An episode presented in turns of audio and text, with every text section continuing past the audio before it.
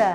Eu sou Simone Trindade e hoje vou estar entrevistando Alan Dantas, missionário lá de Jaraguá do Sul, Santa Catarina. E o tema do podcast de hoje é liderança evangélica na quarentena. Então corre lá, chama seus familiares, chama seus amigos e bora para mais um podcast. Oi, Alan, tudo bom? Olá, Simone, tudo bem? E aí me Oi, diz o que você faz essa presente para a galera, fazendo favor? Então, nega, é, meu nome é Alan, eu estou morando atualmente em Jaraguá do Sul, Santa Catarina. Minha esposa e eu, nós somos missionários é, em tempo integral na Igreja da Família, aqui em Jaraguá. É, eu sou formado na F-Hop, em Florianópolis, é Florianópolis House of Prayer. Eu sou formado na Escola de Sexualidade Avalanche fiz duas escolas lá, sexualidade e aconselhamento em sexualidade.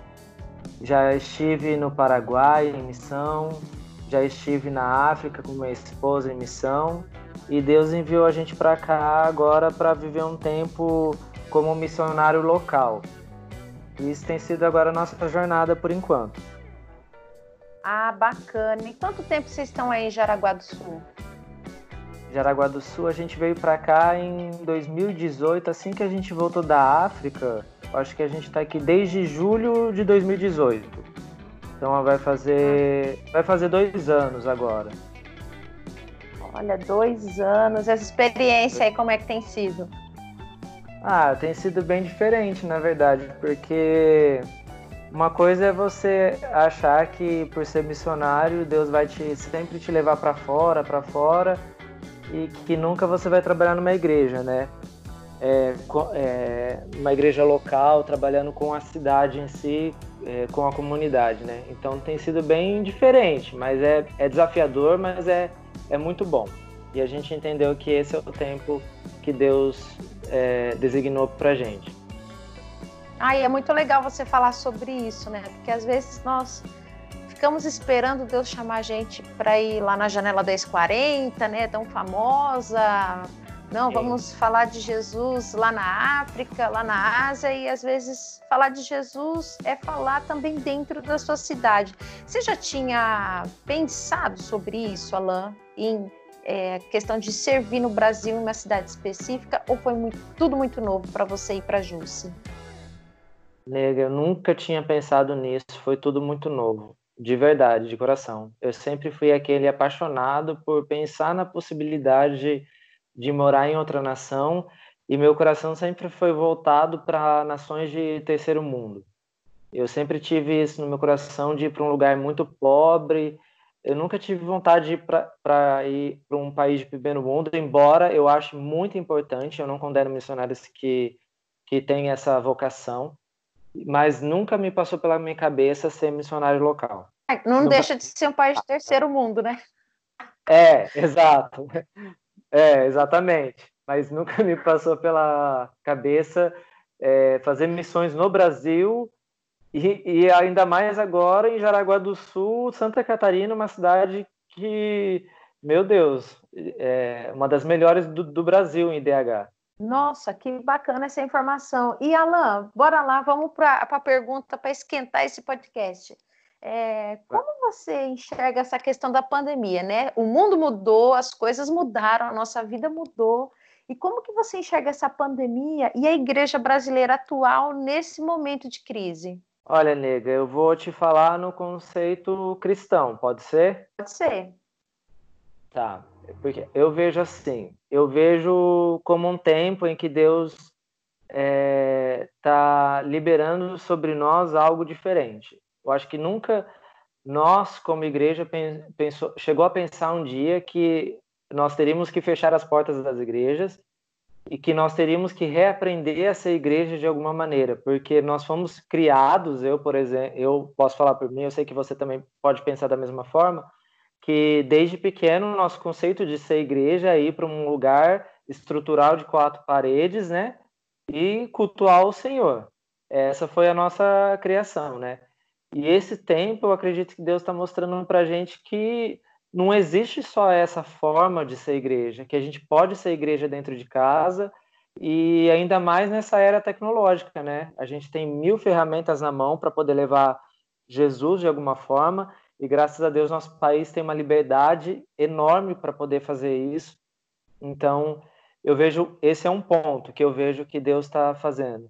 E sobre a pandemia, eu vejo que Deus também está mostrando muito do nosso caráter, está trazendo à tona muito quem, quem nós somos de verdade, está trazendo muito a nossa maldade à tona, sabe? E quando eu falo nossa, porque é geral, não falo só do secular em si, eu falo que é a maldade também que está enraizada dentro da igreja, em algumas lideranças, em alguns membros e também fora. É, eu costumo dizer assim que eu não sei você, mas eu vou só pontuar isso. Eu costumo dizer assim que primeiro, é, pela primeira vez de tanta gente pregar Atos, né? Nós falamos muito que a igreja vivia com tudo em comum, a igreja do Senhor se preocupava com o órfão, com a viúva, preocupava com aqueles que tinham menos, né? E nesse momento nós fomos obrigados, né, a viver, vivenciar isso. Eu não sei como é que tá vocês aí. Você falou algo muito importante é, sobre o órfão e a viúva, né? A própria palavra de Deus fala em Isaías que o, o, que a, o jejum que agrada ao Senhor é quando a gente é, oferece ajuda ao órfão e à viúva, quando a gente cuida dessas pessoas, né? Então, a gente também está voltando a olhar para o que a gente tem deixado de fazer. E eu posso falar muito sobre a nossa realidade aqui em Jaraguá do Sul, porque é, um, é, é diferente da, das outras realidades fora do Brasil, porque aqui você não vê muito essa realidade do órfão e da viúva, do carente, do morador, do pessoas que estão em situação de rua, é, isso é muito raro aqui. Então, isso tem mexido com a gente aqui, como eu tenho olhado para cá com um olhar assim, meu Deus, o que, que o senhor está ensinando para a gente? Porque a realidade de Araguá do Sul, Santa Catarina, é totalmente diferente de muitos lugares do Brasil. E na pobreza também, o IDH aqui dessa cidade aqui, ela está no, no, top 10 do, do Brasil, de IDH, do maior IDH, de qualidade de vida, de tudo aqui. Então, a pandemia para vocês é a questão que nem a gente sempre vê falando, né? Vai ter muita fome no Brasil, vai ter isso. Vocês acham que pode ser uma realidade de vocês aí ou não? Eu acho que se ela se estender, vai ser, porque essa cidade específica aqui, ela, ela é industrial. Então, ela tem empresas, por exemplo, como a Malve, VEG, que são empresas enormes, são, é, tem empresas gigantes aqui. Então, a cidade ela depende dessas indústrias. Então, por exemplo, tem uma empresa que chama Marisol, que ela faz é, roupas, é, lingerie, eu acho que essas coisas também. Ela demitiu agora na pandemia 500 funcionários. Tem empresas como a Malve também, que já, já vinha nessa leva do é, que o país estava passando por essa recessão antes, né? Que já tinha demitido uhum. muita gente, a VEG também. Então a cidade estava meio que se reestruturando de novo como uma cidade de polo industrial e de emprego, de puro emprego e agora eu tô vendo que isso está começando a afetar de novo. Nesse tempo de pandemia, vocês têm feito algum projeto social de suporte ou vocês já esti estima que se estender vocês irão precisar fazer algo novo? Olha, por enquanto a gente não está não tá dando esse suporte porque não está sendo necessário. A, gente, a única coisa que a gente está dando continuidade é no celeiro do amor e a gente está enviando informações para os irmãos que se precisarem é para contar com a gente, para a gente poder é, fazer a, uma arrecadação de alimentos, né? Mas em relação a, a, dar uma estrutura sobre, por exemplo, como o Corona Voucher, essas coisas, não está sendo necessário, porque é, as pessoas estão se virando de uma certa forma rápida e, e não está tendo essa procura, sabe? Por enquanto aqui, nem dos empresários também que tem na igreja, eles não, não, tão, não estão se manifestando como que precisa de ajuda, sabe? Nossa, a realidade de vocês praticamente é diferente do Brasil todo. Como é que vocês estão vivendo essa pandemia na questão da espiritualidade? Olha, no, no começo eu vi que houve um, um a, a, liderança meio da igreja ficou perdida, né? Eu acho que acredito que várias lideranças ficaram perdidas, né? E ao mesmo tempo, é como eu estava te falando, e aqui é muito forte essa questão de vir cultuar ao Senhor na, na igreja. E aqui, por, por ser uma cidade que tem um IDH bom, a nossa igreja, por exemplo, ela tem muito idosos. Então, a igreja não é muito ativa nessas coisas, eles são mais de vir cultuar ao domingo, entende? Então, uhum. eu, é, eu vi que assim ficou meio complicado é, como dar esse respaldo para essas pessoas. Aí até que a gente entendeu, como estava vendo que as pessoas estavam fazendo live, transmissões, que esse seria o melhor caminho de transmitir cultos ao domingo, então a gente começou a fazer isso. E nos grupos, né? no grupos de homens, de mulheres, de liderança, de intercessão da igreja, começar a mobilizar. Eu vi que o pastor aqui, o nosso pastor sênior, ele ficou, ele enviava toda, tá, tá, enviando, né, uma vez por semana, um estudo, tentando dar um respaldo de alguma forma, né? Alguém já comentou com você, porque já me comentaram. Alguém já comentou assim: pô, Alain, minha fé esfriou nesse tempo que eu não fui na igreja. Olha, ainda não mas eu posso falar por mim. Eu, eu comecei a passar por isso, sobre sentir é, esse esfriamento, sabe? É, talvez é porque a gente está tão. Eu acho que a igreja do Brasil está passando por uma transformação e, e já era antes do, do Covid-19. E quando isso chegou, eu acho que só foi aflorando, sabe? porque é tanta coisa que está acontecendo na igreja, no, eu acredito que não é só na igreja do Brasil, acho que é na igreja mundial. Tem tanta coisa acontecendo nas quatro paredes, assim, que a fé da gente tem se esfriado aos poucos, sabe? E eu vi que no meio disso tudo, é, eu olhei para mim mesmo. E eu falei muito sobre isso muitas vezes. Eu, tava, eu parei de olhar para os outros e questionar que os outros é, não estavam correspondendo ao que Deus estava falando e que eu e comecei a olhar para dentro de mim para ver se eu estava correspondendo ao que Deus estava chamando a igreja brasileira. E, e, isso começou a aquecer meu coração de novo e, e, e isso foi bom para mim, sabe? Me fez bem. E eu vi esses, esses dias de um amigo, né, falando, olha, negão, a minha fé eu estou sentindo muito frio, muito distante. E aí eu comecei a me preocupar. O ser humano, ele é adaptado, ele se adapta é, facilmente. Por exemplo, tem, tem pessoas que nem tá sentindo falta da igreja, que é muito provável que nem na hora que voltar ao normal, nem vai voltar para os cultos. Outras pessoas estão morrendo de saudade de congregar, e outras pessoas estão tendo essa dificuldade. Você já chegou a parar para pensar sobre isso? Sim, e inclusive eu já conversei até com o pastor sênior aqui da igreja, a gente conversou numa reunião, e eu falei para ele que eu tenho uma preocupação de como a igreja vai voltar justamente por isso, porque eu vi que quando começou a pandemia, é, os evangélicos, nós evangélicos, começamos a, tipo, nossa, o que, que, que tá acontecendo tal? E de repente todo mundo foi se acostumando e aquela aquela, aquele temor, não, eu não falo medo, mas o temor em si do que poderia estar por vir, é, foi, foi esfriando, né? E as pessoas pararam de falar, e aí você começa a perceber que algumas pessoas simplesmente não vão sentir falta da igreja.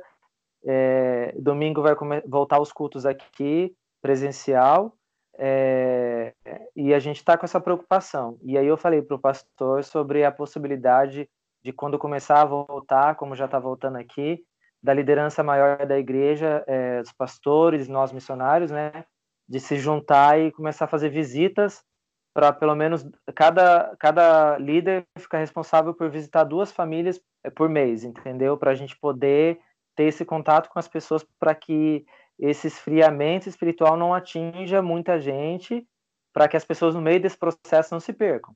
Você acha que esse esfriamento espiritual também tem a ver com o esfriamento social?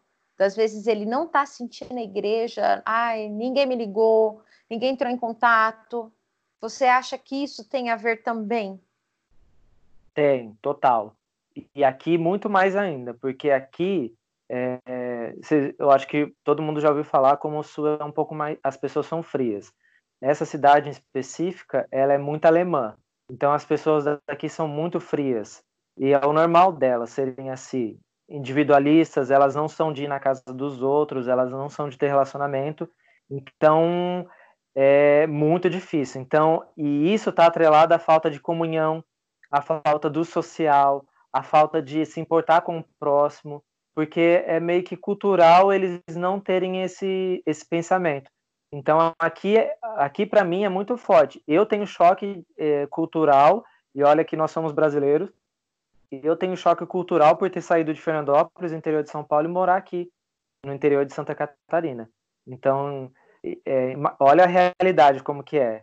Então, aqui para gente, é, esse fato de, de, do esfriamento espiritual está muito atrelado, sim, ao social. Bom, Alain, eu vou te agradecer já pelo bate-papo que a gente está tendo. E eu gostaria que você desse essas considerações finais nesse tempo de pandemia. Qual seria o recado para a igreja brasileira, para o pessoal que está nos ouvindo? Bom, deixa aí o seu recado. Amém. Olha, o meu recado para a igreja para os amigos que estiverem ouvindo e para quem, para você que está ouvindo, é que nesse tempo você restaure é, o altar da adoração, que você restaure tudo aquilo que foi derrubado, assim como é, antigamente no Antigo Testamento é, Nabucodonosor foi, levou o povo cativo, vários reis iam para Israel e derrubaram os altares e depois teve que levantar Neemias, Esdras para restaurar o altar, o altar da adoração, restaurar os muros de Jerusalém, assim como Deus levantou Ezequias também para restaurar o altar da adoração. Eu vejo que Deus está chamando todos nós para restaurar o altar da adoração, mas esse altar da adoração é particular, porque hoje o Espírito Santo mora em cada um de nós. Então, restaure o lugar da adoração no lugar secreto. É esse que é o meu convite para você que está ouvindo e eu acredito que se você ouvir esse conselho, Deus vai fazer coisas grandes na sua vida. Amém. Glória a Deus. Bom, Alain, muito obrigado pela sua participação. Vou deixar aqui meu abraço para você, para a para todo mundo aí de Jaraguá do Sul, Santa Catarina. Muito obrigado. Deus abençoe você. Deus abençoe você que também acompanha o nosso podcast. E vamos restaurar, né, o altar da adoração nas nossas casas, no nosso coração. Eu creio que vai ser um tempo diferenciado também para a igreja do Brasil e do mundo. Tá bom? Deus abençoe.